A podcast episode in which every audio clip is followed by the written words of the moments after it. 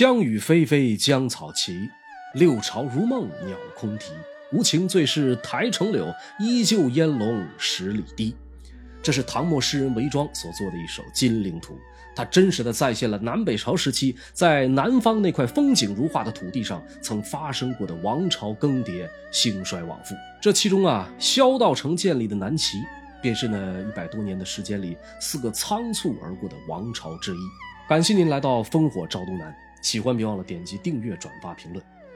齐的国名啊，来自于谶语“金刀利刃，其义之”。在南齐二十三年的统治当中，有萧泽这样的开创永明之治的明君，也有萧昭业、萧宝卷这样昏庸无道的少年皇帝。那么今天我们就来一起来了解一下历经七位皇帝的南齐历史。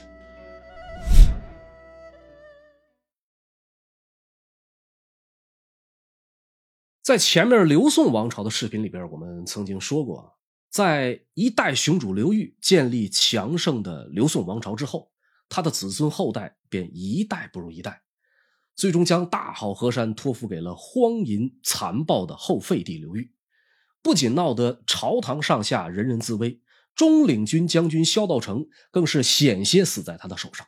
于是，为了自保，也为了推翻政权，萧道成先是效仿诸王的办法。买通刘裕身边的侍从杨玉夫等人，于公元四百七十七年的七夕之夜，宰杀了睡梦中十五岁的皇帝刘裕。事后呢，又仿照当年刘裕的做法，以禅让的方式，从宋顺帝刘准手中夺了刘宋的江山。那么自此，立国五十九年的刘宋灭亡，取而代之的是公元四百七十九年四月二十三日建国的新政权南齐。而这一年，萧道成已经五十三岁。如果古代的医学再发达一点，胸有大志的萧道成或许也可能是一位千古明君。可惜呀，这个北魏的冯太后却没有给他治国平天下的机会。登基三年，萧道成短暂的帝王生涯全部花在了南北对战上。直到公元四百八十二年四月，他因病去世，才结束了这段帝王之旅。可见，这捡便宜得来的皇位并不那么好做。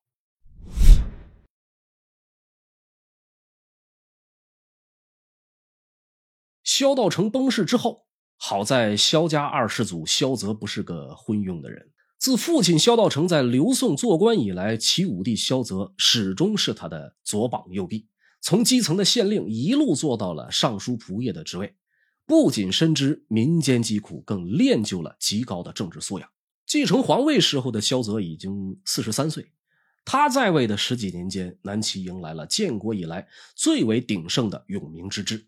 在齐梁皇族萧子显所著的《南齐书》当中啊，就曾这样描绘过当时的南齐：百姓无鸡鸣犬吠之景，都邑之盛，侍女妇役，歌声舞节，炫服华妆，桃花绿水之间，秋月春风之下，盖以柏树。虽说这个言辞当中多少有些夸张掺水，但是从结果来看，齐武帝萧泽是不折不扣的好皇帝。他谨记父亲萧道成的教诲，提倡节俭、宽宥百姓，将刘宋皇室手足相残作为前车之鉴，对皇室子弟相当仁慈。只不过，饶是萧泽行事谨慎，仍没有逃过残杀骨肉的命运。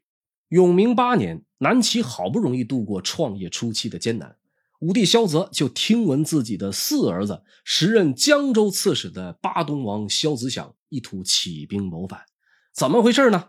这个皇四子萧子响啊，原是武帝子嗣当中最勇猛过人、精于骑射的这么一位爷，他继承了他爷爷萧道成的军事才能，颇有才干。萧子响好武，所有服饰常常委制，平时的爱好就是习武、收藏兵器。因此，在当荆州刺史的时候，他就豢养了数十个骁勇的战士担任自己的侍卫，还经常拿一些绫罗绸缎跟蛮族兑换武器。家里面收藏的刀枪剑戟跟现代人玩手办一样，各式各样，琳琅满目，数量众多。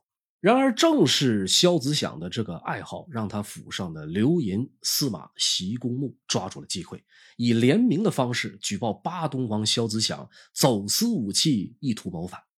武帝萧泽因谨记萧道成重亲情的遗训，对儿子突然的谋逆行为甚为重视，但是还没等他派人下去追查缘由，个性鲁莽的萧子响就因告密的事情杀掉了包括刘盈在内的八名朝廷命官，这让武帝大为震怒，随即在淮南太守戴僧敬的建议下，派遣人前去调查，并命令萧子响束手自归。只是武帝没有料到的是，他派出的这些人早已经受太子萧长茂的指使，是要以谋逆的罪名除掉萧子响。于是，在使者谋私、萧子响被迫反抗的情况下，武帝萧泽在继位不过几年的光景，就因皇子争权，赐死了自己年仅二十二岁的儿子。可惜呀，机关算尽的太子萧长茂终究没算过命运，还没等到父亲齐武帝寿终正寝。他自己就在永明十年突发疾病，撒手人寰。死的时候呢，三十六岁。南齐下任皇帝之位顺势落在了他的长子萧昭业的头上。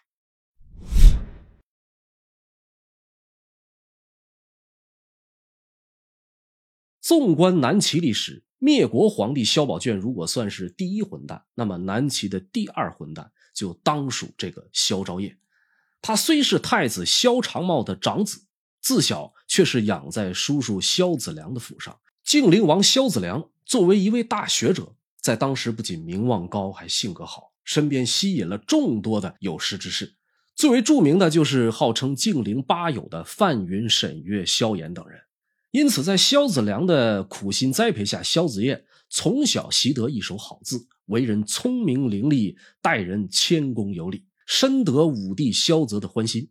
到了公元四百九十三年。永明十一年的七月，萧泽自知大限将至，便无视了次子萧子良的才能与人品，直接将皇位传给了孙子萧昭业。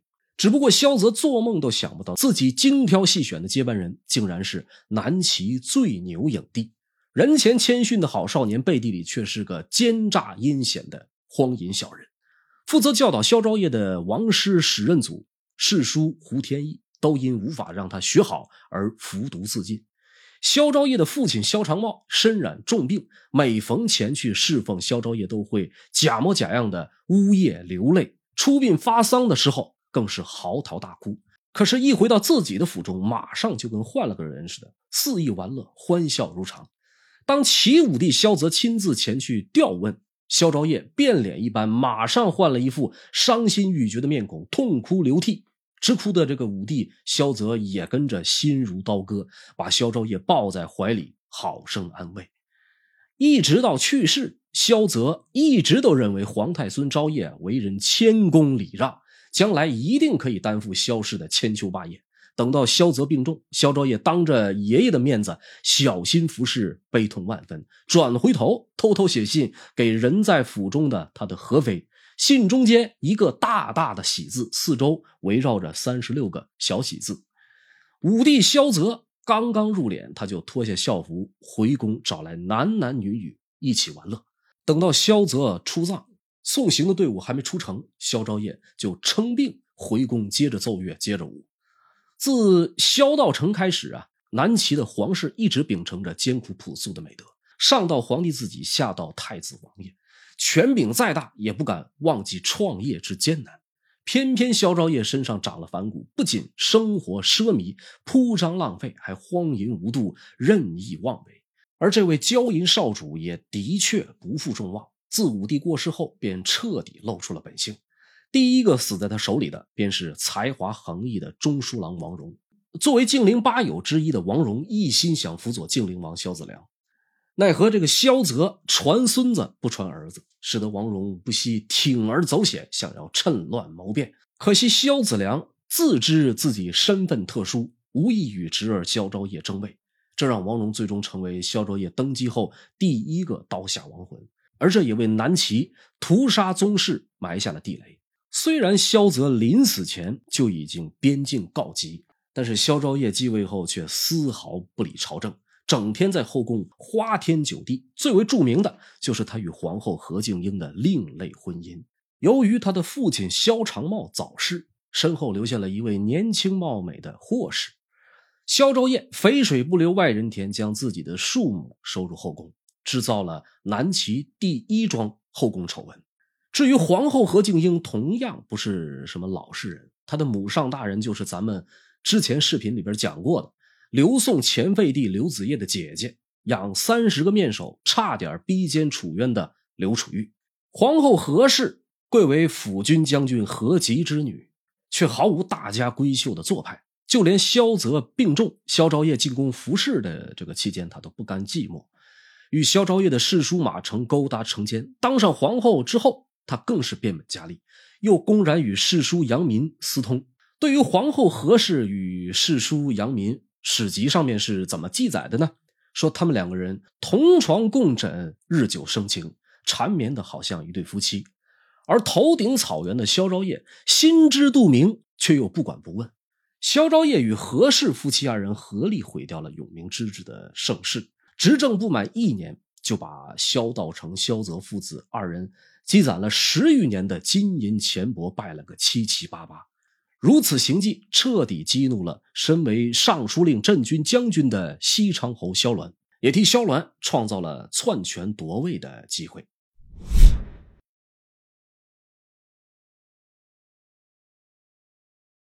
话说西昌侯萧鸾本是萧道成二哥萧道生的儿子，妥妥的南齐宗室近亲。当时虽然武陵王萧业备受重用，靖陵王萧子良也行政能力强，奈何前者资历不足，后者需要事事避嫌，反倒让萧鸾这个旁支亲戚把持了大权。于是就在萧昭业朝堂上作死，何皇后后宫里作妖的混乱时刻。萧鸾带领一众大臣杀入皇宫，情急之下的萧昭业本来想拔剑自刎，可是却又手抖的不行，使不上劲儿。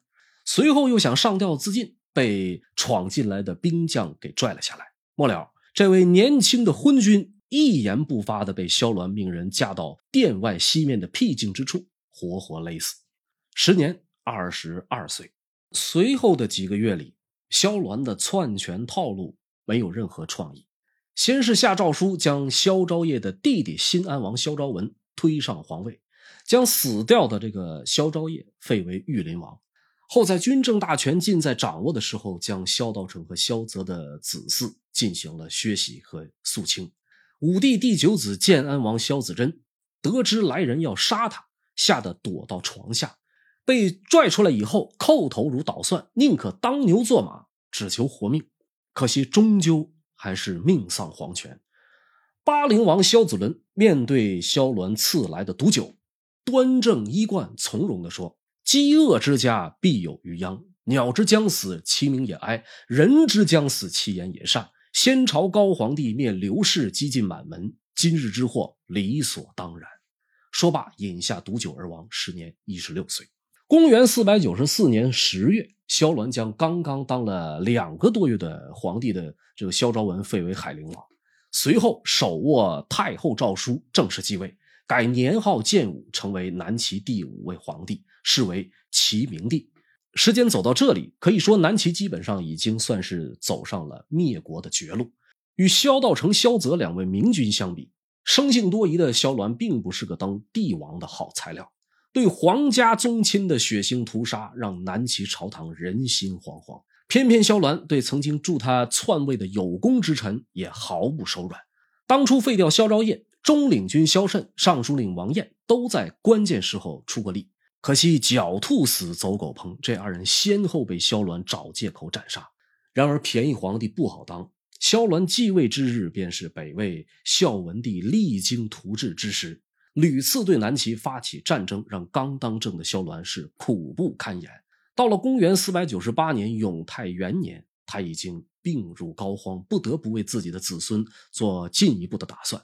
此时高帝和武帝在世的子孙还有数十人，为了防止自己当初，呃篡位的戏码重演到自己的孩子身上，战场上没能力的萧鸾把人生最后的力气都花在了斩杀自家亲戚上。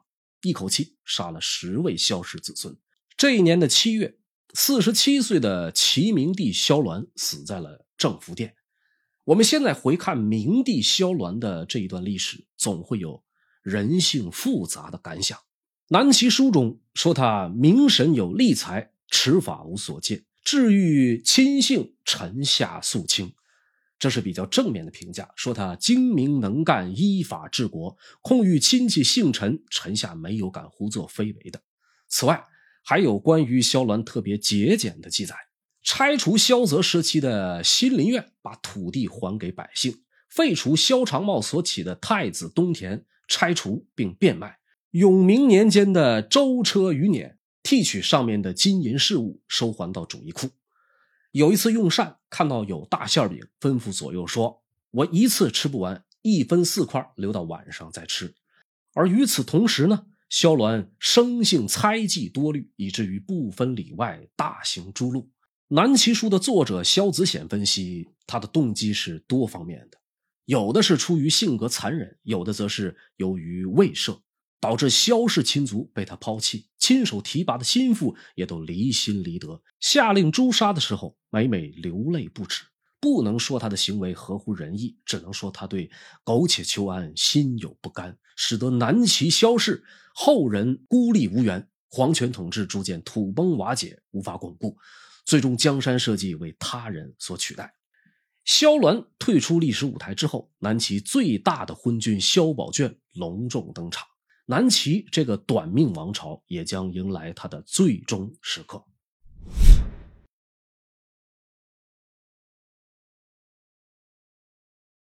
谈到南齐历史，不管是建国的高帝、善政的武帝，还是弑杀的明帝，想必都不及末代君主萧宝卷给世人留下的印象深刻。这位以昏庸著称的奇葩帝王，不爱说话，十分内向。自幼不喜欢读书，沉迷吃喝玩乐，但在扰乱朝纲、滥杀无辜、骄奢放纵的等方面，却有着天才般的才能。单就杀人一条，他就比其父萧鸾更有手腕，也更加狠辣。按照齐明帝萧鸾的遗诏，朝中大小事务由尚书令徐孝嗣、大将军萧遥光、领军将军萧坦之、右仆射江石全权处理。有大事，并与左仆射沈文季、侍中江嗣、卫尉刘轩参怀。如果有军旅大事，可以交由太尉陈显达处理。这八个人里边，既有高武两朝的旧将，比如陈显达、沈文季，也有当初拥立萧鸾的功臣，比如徐孝嗣、萧坦之；既有宗室近亲，比如萧遥光是萧鸾的亲侄子，萧宝卷的堂兄；也有像姜实、姜嗣、刘轩这样的外戚。那么，两位前朝旧将基本上是被排除在权力中心之外的。剩下的六位，时人称之为六贵。应该说，至少在萧鸾看来，以这几位托孤是相当稳妥的。很可惜的是，萧宝卷刚刚继位不到一年，就被托孤大臣中的姜实提议废婚立名。姜石啊，私下找来同为托孤六贵的萧遥光和刘轩。然而，三人在下届皇帝的人选问题上产生了巨大分歧，这让常用杀人解决问题的这个萧遥光起了疑心，索性派出杀手啊，打算处理掉刘轩。没想到刺杀不顺利，刘轩外逃，反而跑到皇帝面前揭发了他们。别看萧宝卷平时不上朝不管事儿，可他并不是个懦弱的皇帝。得知有人打算篡权夺位。当即先发制人，诛杀了姜石、姜四。萧遥光起事兵败，被军士所杀。处理完这些人，萧宝卷仍不放心，看谁都好像要废了自己似的。于是乎呢，又借机将父亲萧鸾留给他的重臣，包括之前告密的刘轩在内，将萧坦之、徐孝嗣以及右卫将军曹虎等人杀了个干干净净。萧鸾在临终之际曾告诫萧宝卷。做事不可在人后。我们现在看啊，除了萧宝卷本人的残暴之外，萧鸾的这句告诫或许也起到了关键作用。除了肆意杀戮之外，萧宝卷比之前的萧昭业还要败家。咱们现在啊，经常拿成语“步步生莲”来形容女子步态轻盈，这句话正是出自萧宝卷之口。让我们来一起了解一下萧宝卷同志的感情世界。萧宝卷有个爱妃，名叫潘玉儿，身材好，长相美，与萧宝卷情投意合，宠冠后宫。说有这么一次，他为了欣赏潘玉儿的一双美足，下令叫人用黄金打造了无数朵莲花贴在地上，然后让潘玉儿在上面来回走，欣赏到入迷处，便发出了“步步生莲花”的感叹。从此便有了“步步生莲”这个成语。当然，成语再好，不能当饭吃。出手大方、喜欢出游的萧宝卷，没多长时间就花光了家底儿。国库没钱，最简单的解决办法就是全国增税。那么百姓们被迫倾家荡产，工商莫不废业。这个时候啊，已经七十二岁高龄的老将陈显达举兵谋反。论资历，陈显达从宋孝武帝刘俊时代就开始当官，横跨刘宋萧齐两个朝堂，侍奉过十一位皇帝，屹立不倒。选择在这么大年纪起兵造反，原因无外乎是萧宝卷打算攻打他所在的江州，陈显达不得不先一步行动。公元四百九十九年十二月，陈显达率部一路厮杀，先胜后败，在夜袭台城的关键战役中。遭遇了大风，导致他延误作战时机，一代老将就这么战死在了沙场。那一年健康城突降大雪，陈显达被枭首示众，大雪落在人头之上，转瞬即化，他的几个儿子也先后被斩杀。随着沈文季、陈显达这些武将相继被杀，镇守寿阳的裴叔业直接献城投降了北魏。紧接着支棱起来的就是平西将军崔慧景，萧宝卷想要依仗崔慧景夺回失地，不想崔慧景早就受不了他这个昏庸皇帝，索性直接站到了他的对立面。本来呀，崔慧景几乎是胜券在握，率军浩浩荡荡已经杀向建康，包围了齐桓公所在的台城，不想在危急关头，在小县驻兵的萧仪。如天降神兵，几天之内就攻到了建康城外，不久便拿下了反叛的崔慧景等人，这才救了萧宝卷一命。不过，昏君到底是昏君，萧仪舍生救驾，非但没有迎来萧宝卷的感谢，反倒因功高震主被他给赐死了。这下彻底激怒了一个人，谁呢？手握重兵坐镇襄阳，一直在观察局势的萧仪的弟弟萧衍。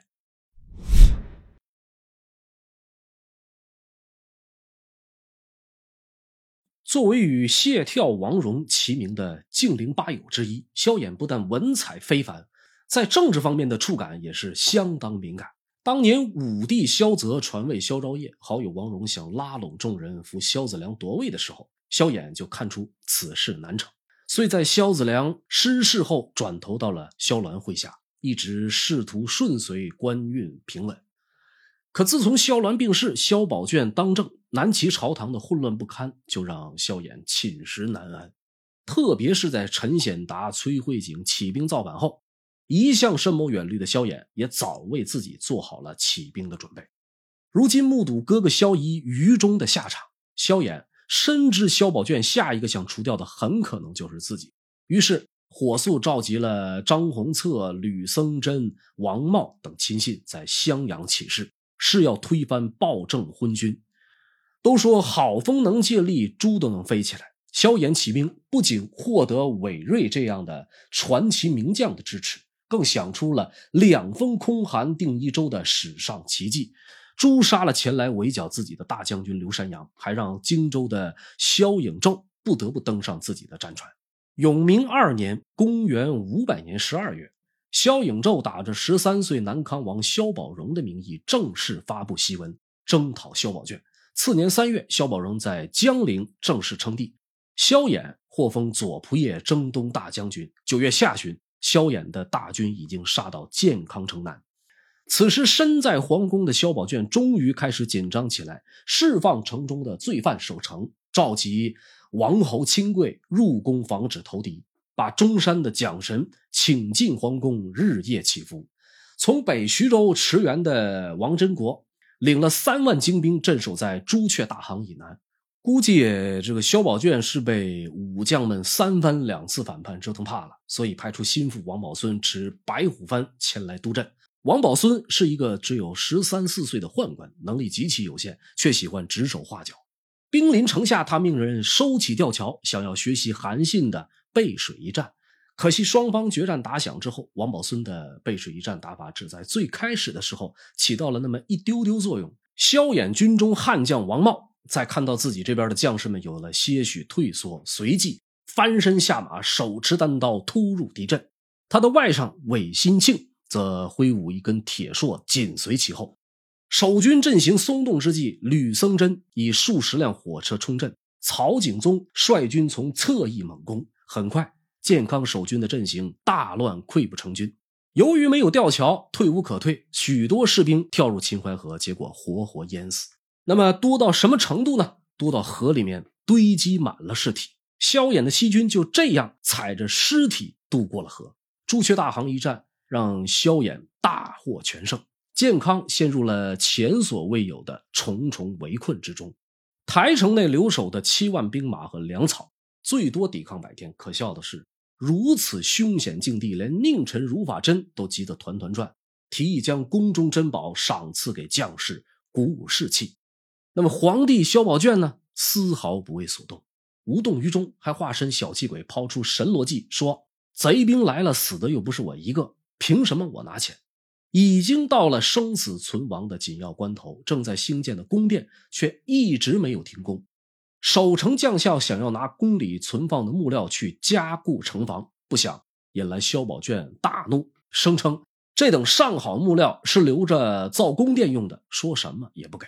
就在萧宝卷的一再胡闹和乱指挥下，城外的萧衍大军气势更盛，也终究让王真国等守将彻底寒了心。王真国秘密派人出城，以明镜为信物投降了萧衍，而萧衍呢，则断金为誓，接受投降。几天之后，一个伸手不见五指的黑夜，王真国带人闯入萧宝卷的寝宫，宦官张启领人砍下了这个十九岁纨绔浪子的头颅。